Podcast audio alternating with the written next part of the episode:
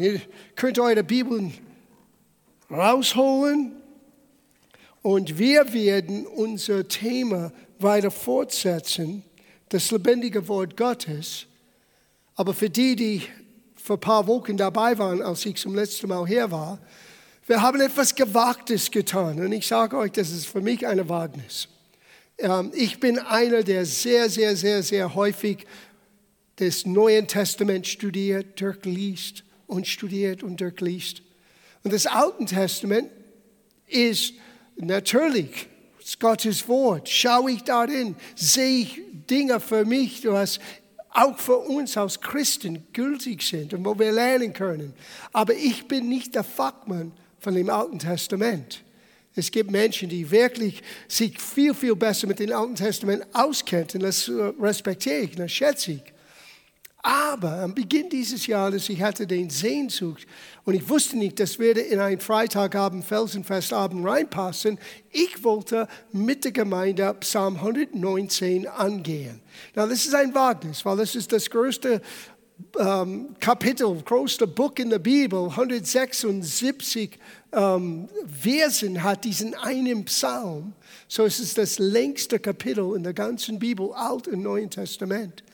Und als ich das im Herzen bekommen habe, wusste ich selber nicht, was das alles entfaltet. Weil wir haben begonnen mit einem Überblick vor drei Wochen, was Psalm 119 uns gibt. Und wir werden das nicht wiederholen. Ich kann nur empfehlen, wenn du nicht dabei warst, schau das an nochmal, weil das ist ein schöner Einstieg in dieses so wichtige Psalm hier im Gottes Wort.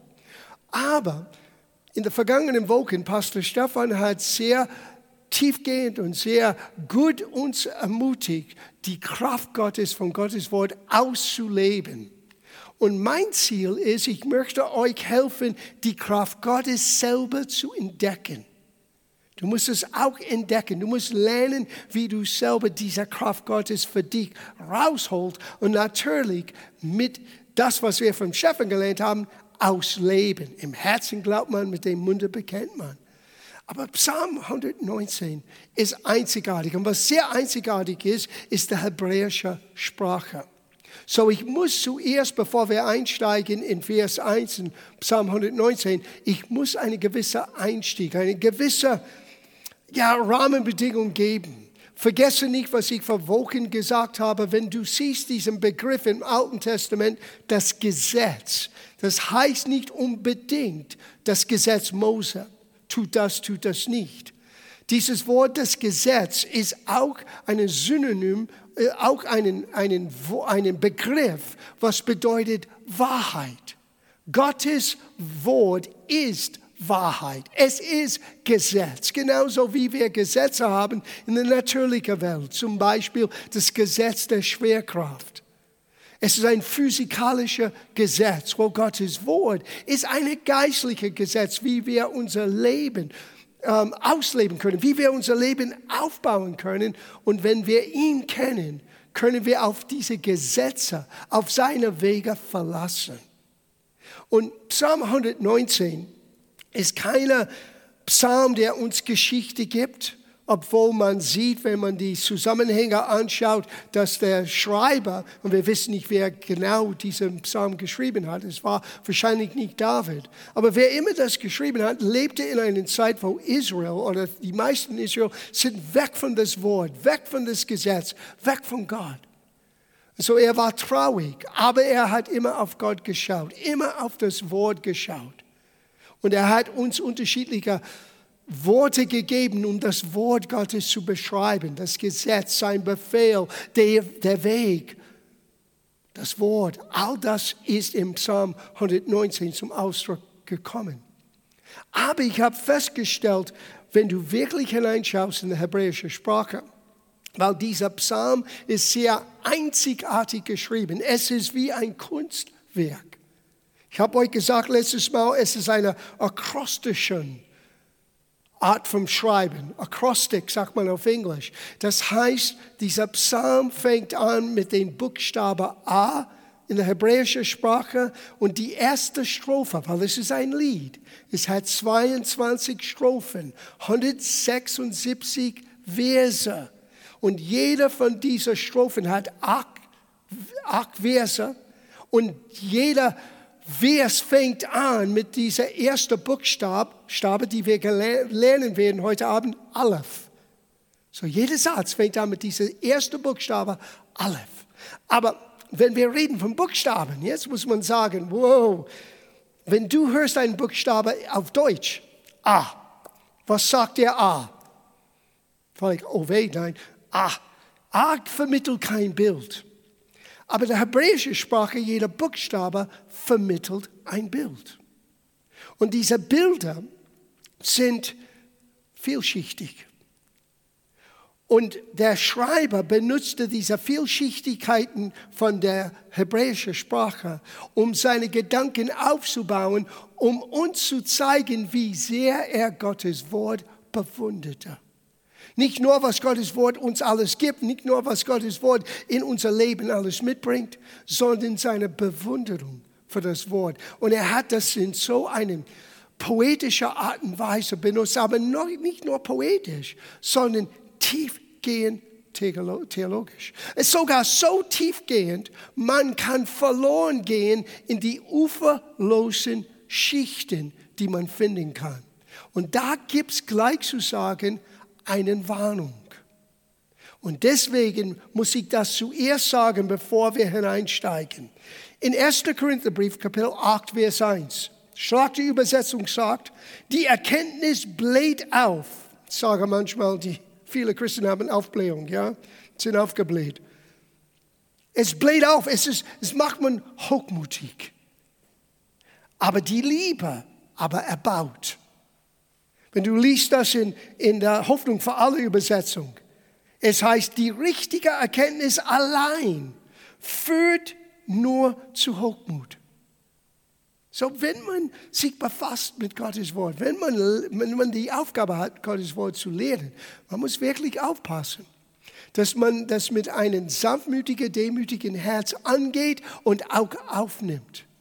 Weil Erkenntnis hat die Tendenz, uns, uns selber einen falschen Sicherheit zu geben, obwohl wir alle wollen in die Erkenntnis Gottes wachsen. Ich weiß, das klingt fast wie ein Widerspruch, aber es ist keiner. Es ist eine Herzenseinstellung. Was hier, was ist unsere Motivation?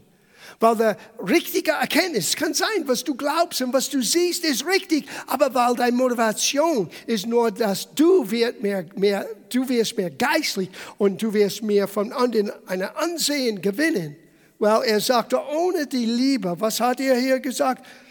Liebe dagegen baut die Gemeinde auf. Und das sollte immer in alles, was wir tun, unser, unser Ziel sein. Wir wollen an den Menschen aufbauen. Nicht nur zeigen, was wir alles gelernt haben, nicht ein bisschen von oben herab, die anderen Leute alle mit der Finger auf denen zeigen und sagen, Herr, du hast diesen Problem nur weil bla bla bla. Und wenn du würdest so sein wie ich, dann, no, so ist es nicht. Das ist das Gefährliche bei Gottes Wort. Ich habe das auch gesagt in, in der Vergangenheit. Gottes Wort lädt uns ein zum Essen. Und es ist, als ob wir wieder in der Garten sind. Und es sind zwei Bäume vor uns, genauso wie in der Garten Eden. Da waren zwei Bäume mitten im Garten. Einer war der Baum der Erkenntnis von Gut und Böse, auch vom Segen und Flug, das das Wort wörtlich übersetzt ist. Und das andere war das Baum des Lebens. Na, wir haben gelernt, Wir haben gelernt, dass Gottes Wort, die Weisheit in Gottes Wort, ist ein Baum des Lebens. Wir haben auch gelernt, dass Jesus für uns Weisheit geworden ist. So in anderen Worten, wenn du die Weisheit Gottes entdeckst, du hast Jesus besser kennengelernt, du hast gerade von dem Baum des Lebens gegessen. Und wir sind ständig konfrontiert, esse ich von dem Baum des Lebens was mehr Jesus mehr und mehr real macht und klarer und deutlicher? Oder esse ich von dem Baum der Erkenntnis, was mich prallerisch, hochmutig, wo ich anderen zeigen kann, was ich bin? Diese Gefahr ist immer da. Das ist erstaunlich. Wenn du Gottes Wort liest, diese zwei Bäume sind immer da. Die ausschlaggebende ist die Motivation unserer Herzen wenn wir wollen ihn kennen. Und ich werde euch heute Abend eine weitere Regel geben, wie du Gottes Wort besser für dich studieren kannst. Wir haben vor vier Wochen, glaube ich, euch einige Regeln gegeben aus der Homonine, äh, ja, Homiletics, wie man Gottes Wort studieren kann und auch weitergeben können. Und heute Abend, wir werden wahrscheinlich das Wichtigste von allem. Schau auf Jesus. Das ist das Wichtigste, was wir tun können. Alt und Neuen Testament. Und ich werde euch einiges geben, warum wir immer auf Jesus schauen sollten. In 2. Korintherbrief, Kapitel 3, Verse 5 und 6. Paulus redet hier über seinen Predigtdienst und er sagte, nicht, dass wir von uns selber aus tüchtig werden oder fähig. Wir sind nicht aus Diener alleine von uns selber fähig, so dass wir uns etwas anrechnen dürften, es käme es aus uns selbst, sondern unsere Tüchtigkeit oder Fähigkeit kommt von Gott, der uns auch tüchtig gemacht hat zum Diener des neuen Bundes. Now hör gut zu, nicht das Buchstabens. Now, wenn du lernst heute Abend, wenn wir fertig sind, was er meinte, auf einer Seite jetzt der Buchstabe des Gesetzes, aber es geht noch tiefer. Es geht noch tiefer in dieses hebräische Einsicht mit den Buchstaben von der hebräischen Sprache, die Bilder und Nummern vermitteln, die fast uferlos in einen, einen Tiefe hineingehen kann. Aber wenn du dein Augenmerk nicht auf Jesus haltest, es wird einen uferlosen Loch sein. Gleichzeitig dasselbe Wort. Setz dich frei, wenn du die Wahrheit erkennst. Und sein Name heißt Jesus. Er sagte, wir sind fähige Diener, nicht des Buchstaben, sondern des Geistes. Denn der Buchstabe tötet. So, wenn ich rede heute Abend über Buchstabe, ist es gefährlich. Ich habe gedacht, Gott, das ist ein Wagnis heute Abend. Aber ich gehe dieser Wagnis ein und ich hoffe und ich bete und ich vertraue, dass der Geist Gottes wird mir helfen, das richtig auszugeben, auszulegen und dass ihr das richtig hört. Weil es gehört auch zu Gottes Weisheit. Wenn man redet über Gottes Weisheit, im Neuen Testament benutzt dieser Begriff die mannigfältige Weisheit Gottes. Es ist so vielschichtig. Du könntest das anschauen wie ein Zwiebel. Noch ein Schicht, noch ein Schicht, noch ein Schicht. Und bei Gott, es ist schicklos. Es ist kein Ende zu den Schichten in dieser göttlichen Zwiebel. Aber solange das in unser Bemühungen, in der Tiefe zu gehen, unser Augenmerk ist auf ihn gerichtet, wir werden nicht verloren gehen. Wir werden nicht so abgelenkt sein. Und du kanntest so schnell mit den Zahlen und den Symbolen und was bedeutet das? Und es könnte bedeuten das und es könnte bedeuten, es ist manchmal, manchmal für viele Menschen irreführend, obwohl es Gottes Wort ist. So, wir schauen auf Jesus, er ist der Baum des Lebens. Wir suchen ihn in alles, was wir studieren. Und so, egal wie tief wir gehen, solange das unser Augenmerk auf ihm ist, wir werden nicht das wieder auf uns projizieren, indem wir hochmutig werden. Das ist die Gefahr. Sind ja, seid ihr alle dabei? Okay, lasst uns ein bisschen weitergehen. Hebräerbrief, Kapitel 1, gibt uns so eine wichtige Wahrheit hier. Es fängt an, es ist so passend, bevor wir im Psalm 119 anschauen, weil er schreibt hier, der Schreiber schreibt zu hebräischen Christen, Menschen, die dem Alten Testament vertraut waren. Und er fängt an mit dieser Aussage in Vers 1, Kapitel 1 nachdem Gott in der vergangenen Zeiten vielfältig und auf vielerlei Weise zu den Vätern geredet hat, durch den Propheten, durch die Propheten, hat er in diesen letzten Tagen zu uns geredet durch den Sohn. Ihn hat er eingesetzt zum Erben von allem. Durch ihn hat er auch die Welten geschaffen. Dieser ist die Ausstrahlung seiner Herrlichkeit und der Ausdruck seines Wesens. Denk an, was Jesus sagte zu Philippus. Philippus. Ja, yeah, Philippus, wenn du mich gesehen hast, du hast den Vater gesehen. Auf Jesus zu schauen, ist den unsiegbaren Vater zu sehen.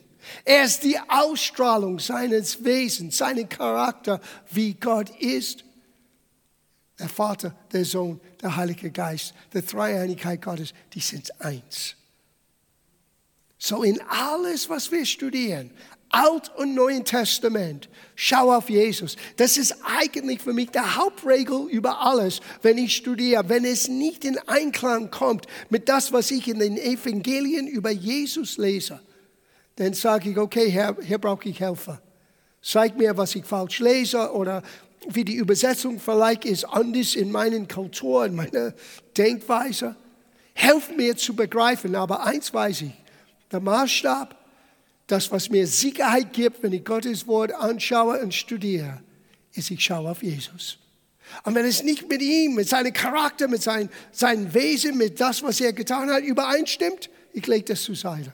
Und ich beginne noch mehr zu graben, aber immer mein Augenmerk auf ihm gerichtet. Okay? Wichtiger, wahrscheinlich das wichtigste Rule, äh, Gesetz von allem, wenn man studiert. In Johannes Kapitel 5, Vers 39, Jesus redet hier zu den Juden und er sagte folgendes, die waren Juden, die gegen ihn waren, die haben ihn nicht verstanden, obwohl sie Gottes Wort im Alten Testament, das Gesetz, das Wort so verstanden, so gewusst hat, verstanden haben sie es nicht.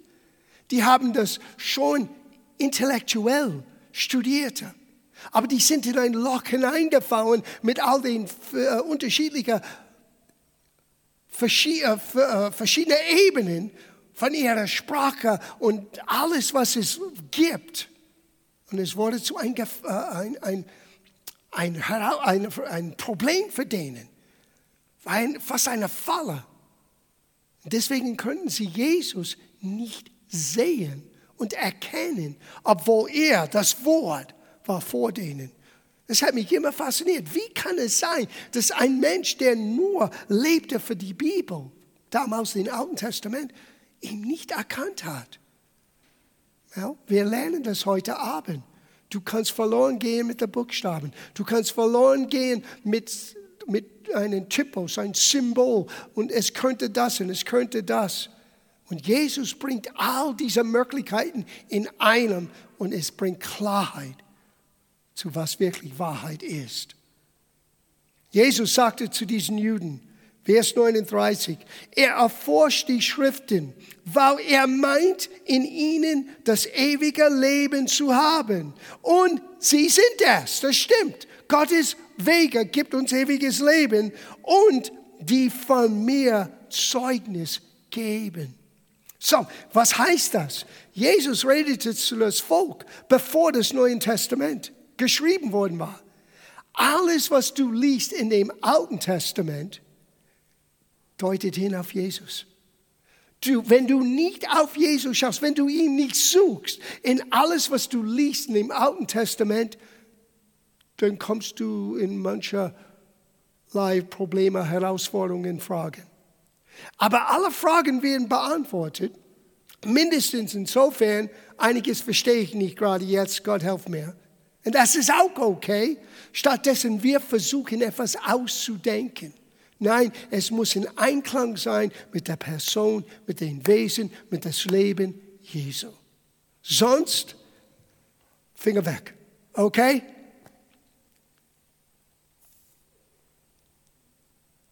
In 2. Korintherbrief, Kapitel 11, Vers 3. Ich weiß, wir legen ein Fundament und ich weiß nicht, wie weit wir kommen können heute Abend in diesen wunderbaren Psalm. Aber das ist so wichtig. Das ist, das ist der, der Schutz, bevor wir hineintauchen in das Neuland. Was für die meisten von uns wird Neuland sein.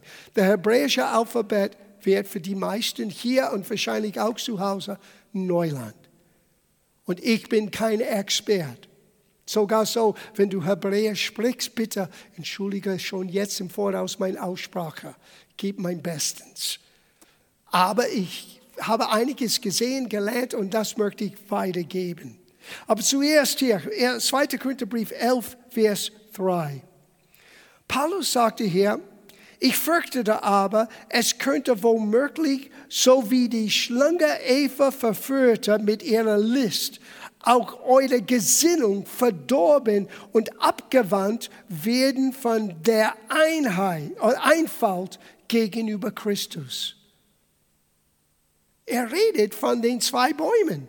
Er redet zu den Christen, dass genauso wie am Anfang durch diesen hinterlistigen Faller, das Erkenntnis scheint so machtvoll sein, weil wenn du etwas besser weißt als jemand anderen, innerlich du hast das Gefühl, dass du besser bist. Das ist die Gefahr mit reiner Erkenntnis ohne Liebe. Und das Wort Liebe dort ist Agape, Gottes Art von Liebe. So Paulus sagte, meine Sorge ist, dass er wird so hochmutig sein mit eurer großen Erkenntnis. Er wird verführt, genauso wie Eva. Und er wird die Schlichtheit, das hier, wie heißt es hier, die Einfalt. Ich benutze das Wort Schlichtheit. Simple. Das Evangelium ist schlicht. Es ist nicht hochkompliziert. Sobald etwas hochkompliziert ist und zeigt uns nicht auf Jesus, dann ist es gefährlich. Now, es kann auch kompliziert sein, aber wenn wir Geduld haben und immer unsere Augen auf Jesus schauen, wir lernen etwas daraus. Das ist meine Hoffnung für heute Abend, dass wir diesen Wagnis gemeinsam angehen. Seid ihr bereit? Oh mein. Aber vielleicht lese ich das aus der Hoffnung für alle, damit ihr wirklich sehen kann, was ich gesehen habe. In Vers 3, es heißt, auch ihr könntet in euren Denken verwirrt und davon abgebracht werden. Sie ist selber Gefahr. Wir entscheiden uns, heute Abend wir bleiben bei der Baum des Lebens. Wir schauen in dem Alten Testament, wir schauen den Buchstaben an, aber wir schauen jeder Buchstabe an, um Jesus zu sehen. Und das ist der Unterschied. Wenn du das tust, dann ist es keine Gefahr. Dann ist es das Baum des Lebens. Dann ist es etwas, was aufbaut, etwas, was uns weiterbringt. Psalm 119. Wir beginnen mit den Verse 1 bis 8. Und die erste Buchstabe, wir haben es für euch hier ähm, abgemalt, das heißt Aleph. Aleph, und du siehst es da. Now, nur zu euch zu zeigen, wie vielschichtig das Ganze ist. Wir nehmen nur Aleph in dieser Hinsicht, damit ihr beginnt zu sehen, was ich meine. Dieses Buchstabe Aleph ist zusammengeschrieben von zwei anderen Buchstaben. Und jeder Buchstabe hat eine Bedeutung, hat ein Symbol.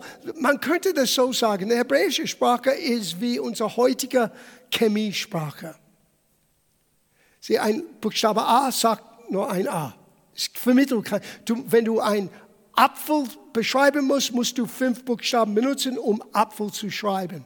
Aber nicht auf Hebräisch, nicht auf Chemie. Wenn ich sage zu einem Chemiker H20, er weiß genau, das ist Wasser. Two parts Hydrogen, one part Oxygen. Ich glaube, das ist Sauerstoff und Wasserstoff. Ja? Auf Deutsch. Dieser Buchstaben vermittelt etwas zu einem Chemiker. Und der hebräische Sprache ist genauso. Dieses Buchstabe, was für uns A würde, das Anfang, Alpha und Omega, der Anfang und Ende. Der Buchstabe A, der letzte Buchstabe auf Deutsch ist Z. Wenn du das anschaust in der hebräischen Denkweise, dieses Wort Aleph vermittelt einiges. Eine Ochse, es vermittelt Stärke. Es ist schon ein Bild von Erlösung in das allererste Buchstabe. Weil das, was du siehst, der Aleph, ist geschrieben von zweimal ein Jod, was ist der fünfte Buchstabe, und einmal ein Vav, na, wenn du weißt, was der J und was der Wav bedeutet, ist dieser Buchstabe in sich ein Predigt für heute Abend. Der J, und wir kommen dorthin, aber lass mich das erklären. Der J, dieser Buchstabe, der fünfte Buchstabe, ist, mach sicher, dass es der fünfte ist, möchte ich, ja, das ist der, I'm sorry, ist der sechste, ist der sechste Buchstabe. ist der Zehnte. Die J ist der Zehnte. Oh, John, help me. Die J, J ist der zehnte Buchstabe and the V ist der sechste. That's it. Now, the, the J ist eine Hand. Es ist ein Symbol für eine Hand. Und du siehst, kannst du nochmal der Aleph noch zeigen? Du siehst eine Hand, der oben geht, eine Hand, der unten geht und dann dieses Wav in der Mitte ist ein Verbindungswort. Und deshalb, denn Dinge, die zwei Gedanken zusammenbindet oder bringt zusammen. So, du hast eine Hand, der oben geht, eine Hand, der unten kommt, so eins zu Gott, von Gott zu Menschen und der Verbindung. Das ist Jesus. Er ist der Waff. Er ist derjenige, der verbindet Gott mit den Menschen und er ist der Verbindungsglied. So, du siehst auch an der ersten Buchstabe auch eine Ochse. Was heißt das? Weil es, ein Ochse ist ein, ein Symbol für Stärke, aber es ist auch ein Symbol für ein Opfertier. Es zeigt schon am Beginn von das ganze Buchstaben, Alphabet, dass Gott zu uns Menschen streckt. Der Verbindungsglied ist sein Sohn Jesus und er wird das Opfer Gottes sein, damit wir diese Stärke von Gott empfangen. Das alles aus nur diesem Symbol, was ich euch gerade gesagt habe. Und wahrscheinlich, es gibt noch mehr. Na, wir sind noch nicht bei Dalle, wir sind bei Aleph, erste immer noch. Don't confuse us. There you go. Und zu jeder Buchstabe ist auch eine Nummer. Aleph ist die Nummer eins. Now, wir werden nicht in den Nummeraspekt von den Alten Testament hineintauchen. Das ist mir eine Nummer zu groß. Aber ich wollte nur euch ein bisschen ja, anregen, für die Tiefgang Gottes zu suchen. Und gleich der Gefahr zu sagen, wenn du dein Augenmerk weg von Jesus bringst, du bist in gefährlicher Wasser, äh, Gewässer. Aber wenn du in die Tiefe gehst und immer auf ihn schaust, dann bist du auf sicheren Boden und es gibt keine Ende zu dem Tiefgang Gottes, die wir entdecken können. So in dieser allererste, schau, wie wir Gottes Stärke entdecken können, im Psalm 119, Verse 1 bis 8. Wir lesen es zusammen. Wohl denen, die in, die in Weg untadelig sind, die wandeln nach dem Gesetze des Herrn oder die Wahrheit im Gottes Wort. Wohl denen, die seinen Zeugnisse bewahren, die ihn von ganzem Herzen suchen, die auch kein Unrecht tun, die auf seinen Wegen gehen. Du hast deine Befehle gegeben, dass man sie eifrig befolge.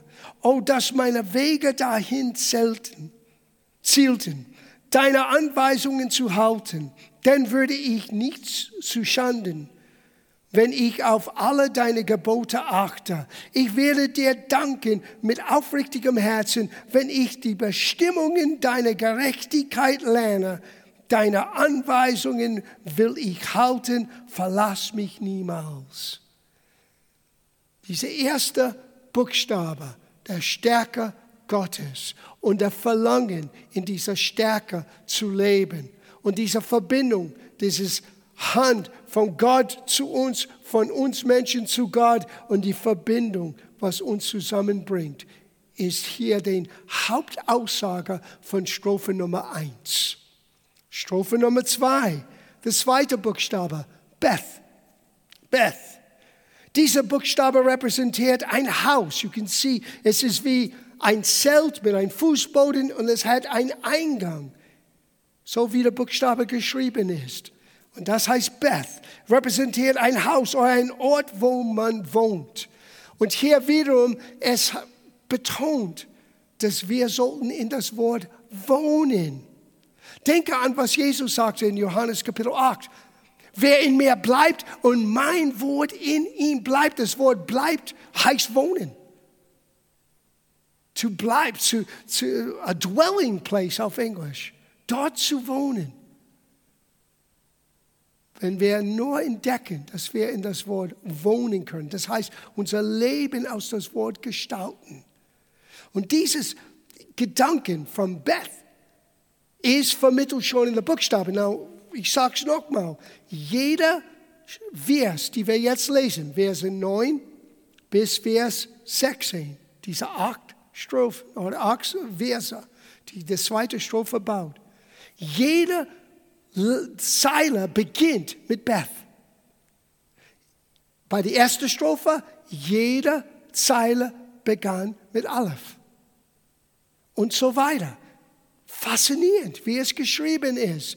Der Bild von dieser einen Buchstabe wird vermittelt in jedem Satz aus, aus der ersten Buchstabe von jedem Satz in dieser nächsten Strophe.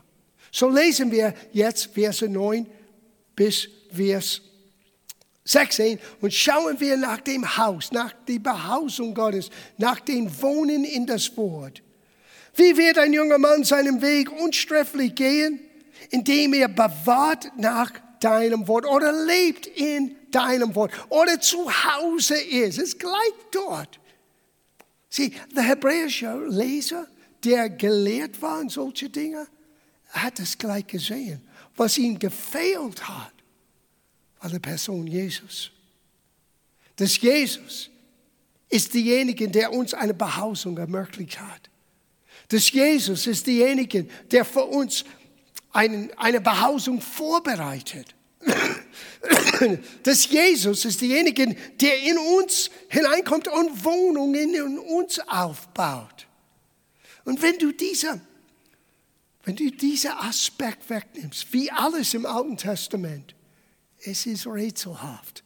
Sobald dass du Jesus in dieser rätselhaften Buch hineinbringst, ist es plötzlich Licht, Klarheit, deutlich. So, wie kann ein junger Mann unsträflich seinen Weg gehen? Lebe in das Wort, wohne in das Wort.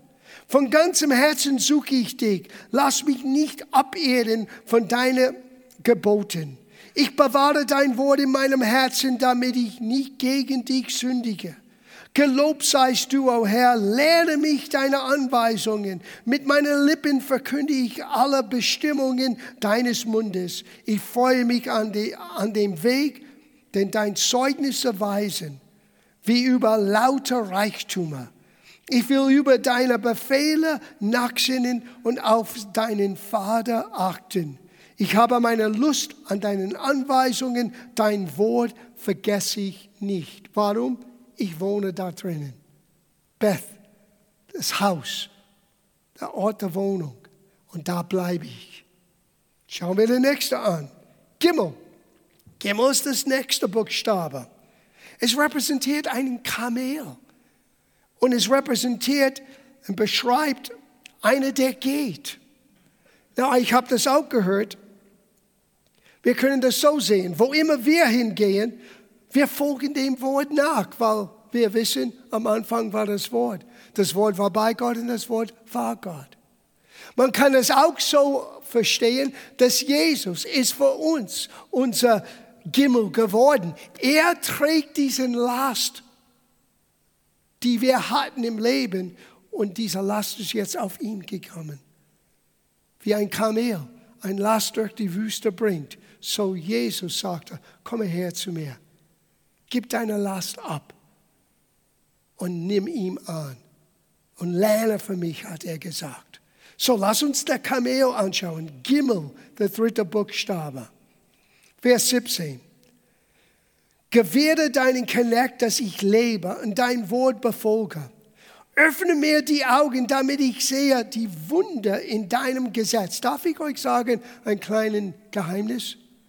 Das bete ich fast jedes Mal, wenn nicht jedes Mal, bevor ich predige. Herr, öffne du mir die Augen, damit ich wunderbare Dinge entdecken kann. Ich möchte dich sehen. Es gibt Wunder zu erkennen im Gottes Wort. Sie Menschen, die gelangweilig sind, Gottes Wort zu studieren, haben es nur oberflächlich gelesen. Ich zweifle nicht, dass sie an Jesus glauben. Ich zweifle nicht, dass sie ernsthaft Gott lieben. Aber das Wort ist so vielschichtig, so tiefgehend, so mannigfältig weise. Es gibt keine Ende. Die Frage ist, sind wir bereit zu graben? Sind wir bereit, den Mühe zu geben? Was haben wir gelernt vor vier Wochen? Gib dir Mühe. Eine Arbeiter, die vor Gott stehen kann und sich nicht schämen muss, weil er hat gelernt, das Wort richtig zu schneiden oder zu unterscheiden. Das ist, was das Neue Testament sagt. Das ist unsere Aufgabe. Wir lesen weiter. Ich bin ein Fremdling auf Erden. Verberg deinen Geboten nicht von mir. Ein Fremdling auf Erden. In anderen Worten, ich gehe.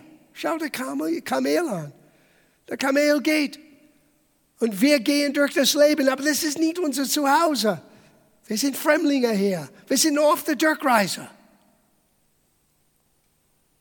Ich bin ein Fremdling auf Erden. Verberg deine Gebote nicht von mir. Meine Seele verzehrt sich vor Sehnsucht nach deinen Bestimmungen aller Zeit. Du hast die Frechen gescholten, die Verfluchten, die abehren von deinem Geboten. Wetze Schimpf und Schande von mir ab, denn ich habe deinen Zeugnisse bewahrt. Sogar Fürsten sitzen und beraten sich gegen mich, aber dein Knecht sind nach über deinen Anweisungen.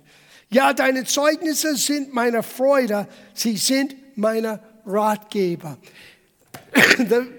Das Bild hier ist ein Mensch, der Verfolgung erlebt. Menschen reden schlecht über ihn. Er ist belastet mit das, was er vom Außen hört. Aber das Wort, wie der Kamel, trägt ihn durch diese ganze Zeit. Und er ist fähig zu gehen. Er ist fähig, dieser Last abzugeben, weil diejenigen, der mit ihm geht, ist Jesus. Das ist der Gimmel, der Kamel. Der vierte Buchstabe, Daleth, Daleth. Dieser Buchstabe repräsentiert einen Tür. Und für uns ist das ganz klar. Jesus ist die Tür die Gott für uns geöffnet hat.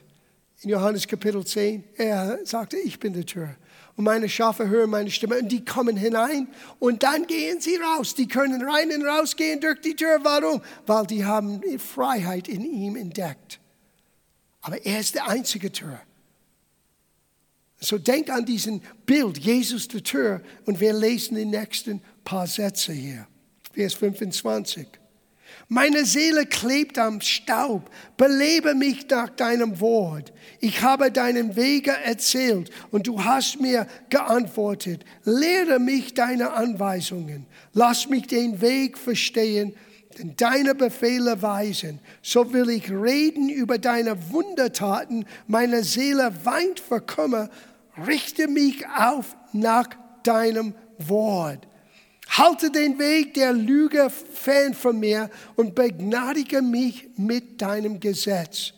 Den Weg der Treue habe ich erwählt und deine Bestimmungen vor mich hingestellt. Ich halte fest an deinem Zeugnis, Herr, lass mich nicht zu Schande werden. Ich laufe den Weg deiner Gebote, denn du machst meinem Herzen Raum. So man geht in dieses Wort, aber ist man in einen sicheren Tor hineingekommen, wo das Gesetz, wo das Wort Gottes bringt uns die Sicherheit, bringt uns die Weisheit, bringt uns den Trost. Egal welche Herausforderung, egal welche äh, ähm, Verfolgung. Das Wort, weil es ist ein offener Tür für uns. Und jetzt bedenke, jeder von diesen acht Verse, die wir gerade gelesen haben, in der Hebräer, hebräischen Sprache, hat begonnen mit diesem Buchstabe Daleth. Und so das Bild von einer Tür wurde gleich für ein hebräischer Leser bei jedem Satz dort. Was fehlt, ist zu wissen, wer die Tür ist. Wenn man sieht, wer Jesus ist, ich meine, wenn du beginnst, Jesus in das Ganze hineinzubringen, es geht boom, es explodierte. Und all die rätselhaften Dinge plötzlich kommen zusammen und bilden einen Gemälde, einen äh, Gemälde meine ich, einen schönen Bild. Und dieses ganze Bild zeigt uns, dass Gott uns liebt. Dass Gott uns die Welt so sehr geliebt hat, dass er seinen eigenen Sohn für uns sandte. Und wie sehr diese Rettung Gottes, dieser Helfer Gottes, dieser Trost Gottes, dieser Begegnung mit Gott ist abhängig von unserer Wertschätzung und Liebe zu seinem Wort. Er benutzt unterschiedliche Ausdrücke, deine Bestimmung, deine Anweisungen, dein Gesetz, dein Wort. Aber es deutet alles hin auf einen, das Wort Gottes. Und wenn wir lernen, eine solche Wertschätzung in uns auch zu haben, ihr Lieben, da findest du in jeder Situation, wenn es uns gut geht und wenn es uns nicht so gut geht, du gehst in die Tür und du hast Sicherheit. Und diese Tür heißt Jesus. Er ist die Tür für uns, die den Himmelswelt, die Gotteswelt, die die Königreich Gottes für uns geöffnet hat. Der fünfte Buchstabe, hey, hey. Dieser Buchstabe repräsentiert ein Fenster. Ein Fenster. Es ist, als ob du durch ein Fenster schaust. Und wisst ihr, was ein Fenster ist? Es ist Einblick. Wir benutzen das Wort Offenbarung. Herr, öffne du mir die Augen.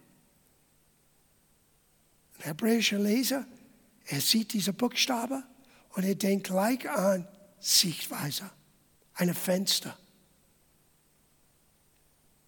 Wir lesen Vers 33. Lerne mich hier den Weg deiner Anweisung. Das fängt gleich an. Um zu lernen, Gottes Anweisungen heißt Licht und Einsicht aus Gottes Wort zu empfangen. Lerne mich deine Anweisungen, dass ich ihn einhalte bis ans Ende. Und ich glaube, das ist so ein wichtiger Merkmal, dass ich das halte. Sie, viele Christen rennen nur nach Erkenntnis. Und leider, die landen bei dem Baum der Erkenntnis. Aber wenn du Erkenntnis mit der Bereitschaft, das zu halten, das auszuleben verbindest, dann bist du bei dem Baum des Lebens. Nicht nur lehre mich her, sondern lehre mich und hilf mir, das auszuleben, was ich begonnen habe zu lernen. Gib mir Verständnis, da ist das. Sogar auf Deutsch ist klar zu sehen, dieser Buchstabe Hey, dieser Fenster, gib mir Verständnis, gib mir Einzig, gib mir Offenbarung. So will ich dein Gesetz bewahren und es befolgen. Sieh, ich möchte nicht nur Dinge sehen, damit ich super cool viel Erkenntnis habe. Nein, ich möchte es tun. Ich möchte es nachjagen. Ich möchte es ausleben. Ich will es befolgen von ganzem Herzen. Lass mich wandeln auf dem Pfad deiner Gebote, denn ich habe Lust an ihm. Neige mein Herz zu deinen Zeugnissen und nicht zur Habgier. Interessant. Das Neue Testament sagt uns, Habgier ist der Wurzel aller Übel. Nicht das Geld, ist die Liebe zu Geld. Habgier. Habgier ist, was uns in einen Sackgasse hineinführt und fresst uns auf.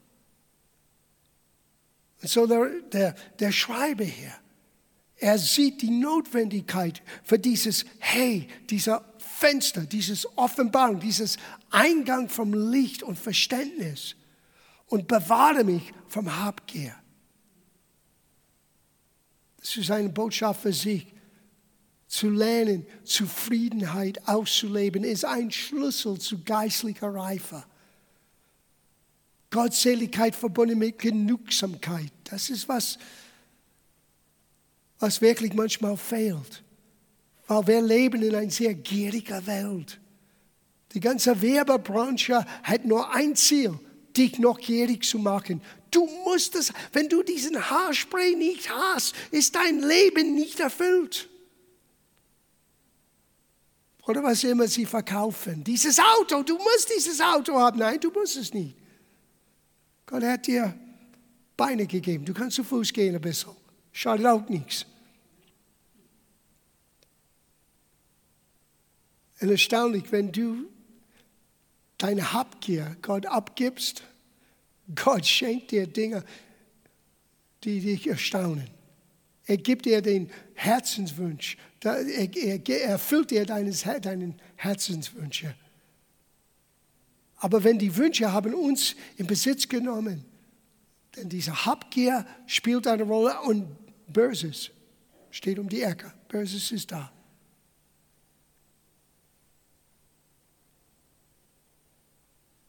Lass, lass mich wandeln auf deinem Pfad, deine Gebote, denn ich habe Lust an ihm. Nicht an Habgier, sondern an ihm. Neige mein Herz zu deinen Zeugnissen und nicht zur Habgier. Halte meinen Augen davon ab, nach nichtig, nichtig, Nichtigeren zu schauen. Belebe mich in deinen Wegen. So, das, was dich beeinflusst, das, was deine Meinung formt, du musst aufpassen, auf was du schaust. Weil das wird irgendwie dein Wertesystem beeinflussen. Wenn was du anschaust für dein Wertesystem ist das Wort, dann wirst du lernen, Gottes Wertesystem zu erkennen und auszuleben. Erfülle an deinem Connect dein Wort, das denen gilt, die, durch, die dich fürchten. Wende von mir die Schmack, die ich fürchte. Denn deine Bestimmungen sind gut. Siehe, ich sehne mich nach deinem Befehle, belebe mich durch deine Gerechtigkeit. Na, vergesse nicht, der Schreiber schreibt all das mit einer Hoffnung, dass irgendwann Messias wird kommen und das Verständnis, dass der Messias werde uns Gerechtigkeit nicht nur bringen, sondern aus uns ungerechter Menschen Gerechtigkeit Gottes schaffen, das übersteigt das damalige Verständnis. Es ist für uns manchmal schwer zu begreifen, dass Gott könnte dich und mich, gewöhnliche Menschen, die fehlhaft, sündhafte Menschen, die Grenzen haben, er nimmt uns und wenn wir Jesus in unser Leben haben, er schenkt uns Gerechtigkeit. Er sagt zu uns, es gibt keine Verdammnis mehr für dich. All diese Wahrheiten, all diese Tatsachen waren nicht real für den hebräischen Leser damals, bevor Christus. Aber Gott versuchte mit dieser bildhaften Sprache ein Bild zu mauern. Und dieses Bild sollte immer auf ihn und auf seinen Sohn zeigen und hindeuten. Das ist das Faszinierende. Und das, du kannst die interessante Symbolik und all das studieren und das ist begeisternd für die Intellekt. Aber wenn du Jesus nicht in das Ganze siehst, ist es nur eine Menge Wissen. Aber wenn du Jesus im Lieg von das Kreuz, im Lieg von was schon geschehen ist, wenn du das hier hineinbringst, boah, es explodiert mit Offenbarung. Jesus ist derjenige, der für uns einen Fenster ermöglicht. Was heißt das in Johannes Evangelium Kapitel 1? In ihm war das Licht und das Licht war das Licht der Menschen. Er redet nicht von einem Scheinwerferlicht, er redet vom Einzig, von Offenbarung. Menschen brauchen Offenbarung. Menschen brauchen Verständnis, Einsicht. Deswegen hat Paulus gebetet, dass die Augen unseres Herzens werden erleuchtet sein, dass wir sehen und verstehen können. Denk an, was Jesus sagte zu, zu Petrus als er vom, mit Offenbarung sagte, du bist der Sohn Gottes, du bist der Christus, du bist der Sohn der lebendigen Gottes. Und Jesus sagte, Fleisch und Blut hat es dir nicht geoffenbart, sondern mein Vater im Himmel. Und ich sage dir, du heißt Petrus. Sein Name war Caiaphas. Petrus, übersetzt heißt ein kleinen Stein. Aber auf diesen Felsen, das ist ein total Wort. Die Gemeinde ist nicht auf Petrus, der Mensch, gebaut. Es ist an die, die gigantische Felsen der Offenbarung gebaut. Und der Hauptoffenbarung ist, wer Jesus ist. Auf diesen Felsen werde ich meine Gemeinde bauen. Dieser Fenster, dieser Buchstabe hier, dieses Buchstabe vom, vom, vom Hey, ist für uns das Fundament, was die Gemeinde Wachstum schenkt. Auf diesen Hey, auf diesen Fenster, auf diesen Felsen der Offenbarung werde ich meine Gemeinde bauen. Und es wird immer wieder gebaut und stärker gebaut, umso mehr Offenbarung, umso mehr Licht und Einzig wird uns zugeteilt werden. Ich glaube, wir haben Zeit nur für noch einer. Fav. Fav. Dieser Buchstabe steht aus wie eine Haken und ist ein Verbindungswort. Wir haben es gesehen als Teil von diesem ersten Buchstabe Aleph. Hand Gottes, Hand Menschen und eine Verbindung zwischen die zwei. Jesus. Und Wav allein könnte man übersetzen mit und oder denn oder deshalb. Ich habe immer eine witzige Aussage gesagt, wenn du liest Gottes Wort und du kommst zu dieser Verbindungswort, warum, dann frag dich selber, warum der Darum. Oder wenn du siehst das Wort darum, meine ich, dann frag dich, warum der darum. Weil darum ist ein Verbindungswort. Und darum wird ein Tür öffnen. Was ich gerade gesagt habe, darum, dann gibt dann die Erklärung. So, wenn immer du siehst darum, frag, warum der darum? Weil es verbindet etwas. Das ist weh. Weh verbindet zwei Gedanken. Und hier wiederum, jeder Satz fängt an mit einem Weh, mit einem Verbindungswort. Wir lesen das, Vers 41. Herr, lass mich deine Gnade widerfahren, deine Hilfe nach deinem Wort, damit ich dem antworten kann, der mich schmacht, schmalt. Denn ich verlasse mich auf deinem Wort. Und, na schau, es gleich da, und nimm nur nicht das Wort der Wahrheit von meinem Mund. Denn, hier ist es nochmal, denn ich hoffe auf deine Bestimmung. Ich will dein Gesetz stets bewahren, immer und ewig. Und ich will wandeln in weitem Raum, denn ich suche deine Befehle. Ja, ich will vor Königin von deinen Zeugnissen reden und nach mich nicht schämen. Und ich will mich erfreuen an deine Gebote, die ich liebe. Ich will meine Hände ausstrecken nach deinen Geboten, die ich liebe und will über deine Anweisungen nachsinnen. Und, und, und, denn, denn, denn. Hebräisch, jeder Satz hat so angefangen. Um eins zu sagen, die Verbindung zwischen ein erfülltes Leben, der Verbindung zwischen die Fähigkeit, so zu leben, wie er sich wünschte, ist die Verbindung zwischen uns und unserer Bereitschaft, sein Wort festzuhalten, nicht aus unserem Munde weichen zu lassen, dass wir sein Wort immer im Herzen halten und ausleben. Und dann erleben wir Gottes Zuspruch.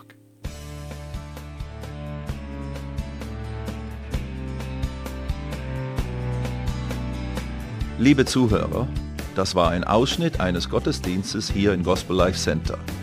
Auf unserer Website www.gospellifecenter.de können Sie die Notizen für diese und andere Predigten nachlesen und sich über die Arbeit vom Gospel Life Center informieren. Wir wünschen Ihnen Gottes Segen.